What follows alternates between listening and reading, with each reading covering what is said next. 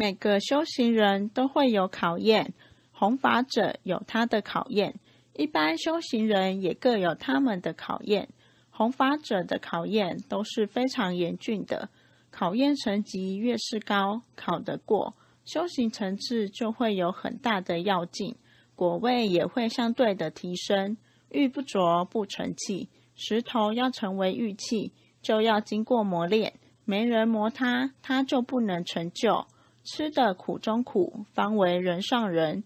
圣神仙佛从小都是不好过，在人世要有一番作为。从小就要被磨练，长辈要放开，不能太溺爱，否则子女会变成温室里的花朵，难当大任。一切佛菩萨自有安排，莫太过于担忧。